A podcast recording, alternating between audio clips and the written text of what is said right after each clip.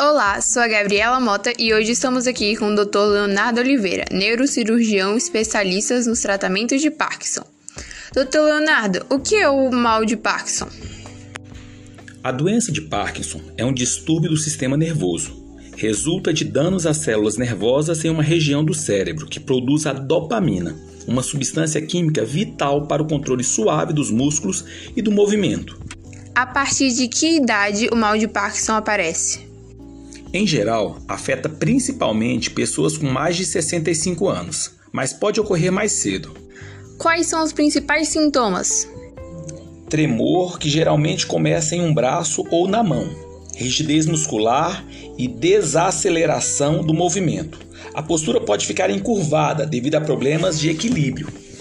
O Parkinson também pode causar dor, depressão e problemas de memória e sono. O mal de Parkinson tem cura? Não há cura. No entanto, os sintomas podem ser tratados com a combinação de medicamentos, uma dieta saudável com exercícios regulares e até uma cirurgia cerebral. Obrigada, Dr. Leonardo, pelas informações sobre o mal de Parkinson. Eu é que agradeço a oportunidade de poder esclarecer a população sobre esse assunto.